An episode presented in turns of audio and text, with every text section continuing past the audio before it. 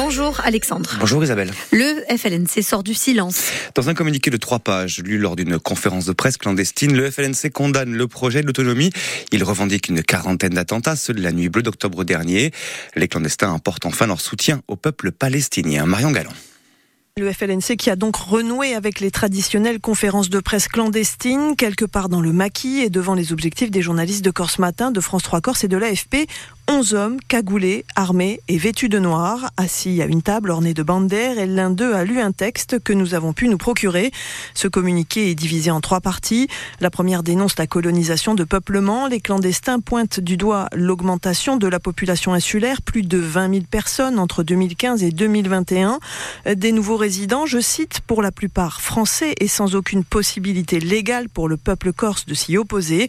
Les clandestins désavouent par ailleurs le processus en cours avec le gouvernement. Un processus tiède, sans reconnaissance du peuple corse ni du statut de résident.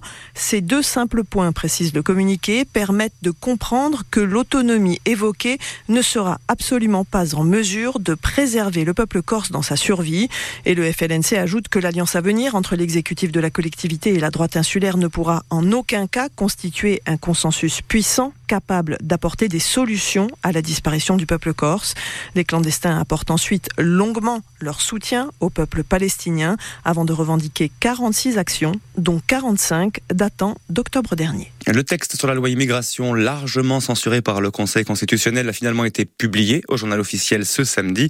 Le texte, dont 35 articles ont été euh, totalement ou partiellement retoqués, comme le durcissement de l'accès aux prestations sociales ou encore des quotas migratoires annuels, a déjà été présenté au préfet.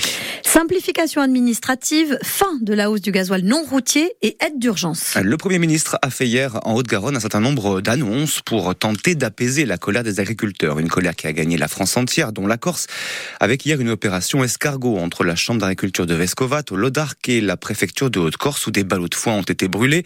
Après deux heures de rencontre avec le représentant de l'État, une délégation d'agriculteurs est ressortie plutôt satisfaite. Cyril Caria, président de la coordination rurale, assure notamment avoir obtenu des garanties concernant le paiement de certaines aides et les dossiers d'endettement à la MSA. Concernant les 35 dossiers bloqués euh, de paiement, on a reçu une réponse concrète, c'est-à-dire que dès lundi, Certains dossiers devaient être payés immédiatement et d'autres travaillés traités et toutes les personnes devaient être contactées euh, début de semaine. Il a été également question de la dette vis-à-vis de la MSA Oui, parce que c'est une dette qui perdure depuis des années. 2022, euh, on a battu des records. il y a une dette, 33% des exploitants n'ont pas payé leur MSA. 2023, 42%. Donc aujourd'hui, il faut mettre de l'argent sur la table. Il faut aider à débloquer cette situation. Et sans argent de l'État, euh, voilà, ça ne sera pas possible. Le préfet s'y est engagé? Le préfet s'est engagé d'en parler. Il ne nous a pas donné de réponse, mais il, a conscience. Dès lundi, ils vont, ils vont, ils vont s'y mettre. Interview signée Patrick Vinciguer. Les pénuries de médicaments ont encore augmenté euh, l'an dernier, une hausse de 30%. C'est le bilan établi euh, ce vendredi par l'Agence de sécurité du médicament. Toutes les maladies, ou presque, sont concernées, en particulier les pathologies cardiovasculaires, les maladies liées au système nerveux ou encore les anti-infectieux. Le préjudice écologique causé par les mouillages illégaux détruisant les herbiers de Posidonie dépasse les 200 000 euros. C'est en tout cas ce qu'ont soutenu hier deux associations de défense de l'environnement devant le tribunal maritime de Marseille.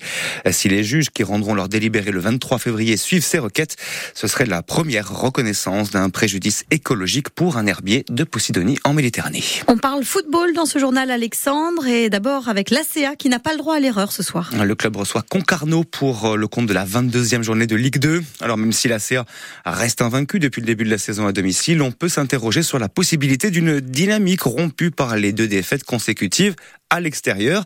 Eh bien, il n'y a pas de raison, nous rétorque le nouvel attaquant Christopher Ibaï, qui a signé à Ajaccio il y a tout juste une semaine.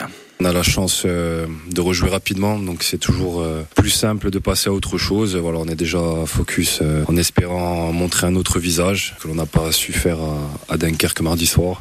On joue à domicile et on a à cœur de repartir du bon pied ben, devant nos supporters. C'est un groupe que je suis depuis longtemps. Voilà, j'ai suivi quasiment tous les matchs, donc voilà, je savais en arrivant ici la qualité qu'il y avait dans ce groupe et voilà, aujourd'hui Je pense qu'on l'a pas montré sur le match de mardi, mais on aura à cœur, on a bien bossé cette semaine euh, pour repartir euh, sur une spirale positive en espérant remporter les trois points demain à domicile. Concarneau, une équipe euh, que l'on a étudiée, donc on va encore regarder les vidéos. Après, bon, on sait que c'est une équipe joueuse, donc une, une, bonne équipe. Si on fait les choses que l'on doit faire et qu'on joue avec nos principes, bah, ça serait un bon match. Et voilà, je pense qu'on s'attendra à une belle opposition et on espère qu'elle tournera en notre faveur. Voilà pour Ajaccio. Les Bastiais, eux, se déplacent ce soir à Valenciennes face à la lanterne rouge du championnat qui reste sur cinq défaites consécutives. Le SCB aura donc l'opportunité de rebondir après la défaite à Caen. Pour autant, il faudra se méfier d'un match piège. Peu à l'aise en déplacement, les partenaires de Christophe Vincent devront montrer un peu plus de maîtrise que lors de leur dernière sortie pour espérer ramener un résultat positif. Il faut dire que le passage à vide de la deuxième mi-temps face à Caen reste toujours une énigme pour le coach du Sporting, Régis Brouard. C'est toujours euh, incompréhensible ce qui s'est passé. Euh, c'est pas possible de passer d'une extrême à l'autre parce que vous regardez le match à la vidéo à nouveau, vous faites un retour avec les joueurs. On essaie de poser les bonnes questions et on essaie de trouver les bonnes réponses. Et parfois, elles sont pas toujours faciles à trouver. Alors chacun donne son explication, chacun a sa raison. C'était incroyable. Tant de différence entre deux mi-temps et malheureusement, euh, on se souvient trop, trop souvent de la mauvaise mi-temps que la, que la bonne, malheureusement. Donc tout le monde s'est arrêté là, là-dessus. Mais vous doutez bien que les choses ont été dites et on leur a fait voir. Il y a automatiquement un problème euh, mental quelque part dans l'approche. Mais ça, je, je pense que c'est le mal de ce groupe. En fait, il faut qu'on soit une équipe euh, active. À partir du moment où on se met dans une position passive, ça devient un petit peu plus difficile pour nous.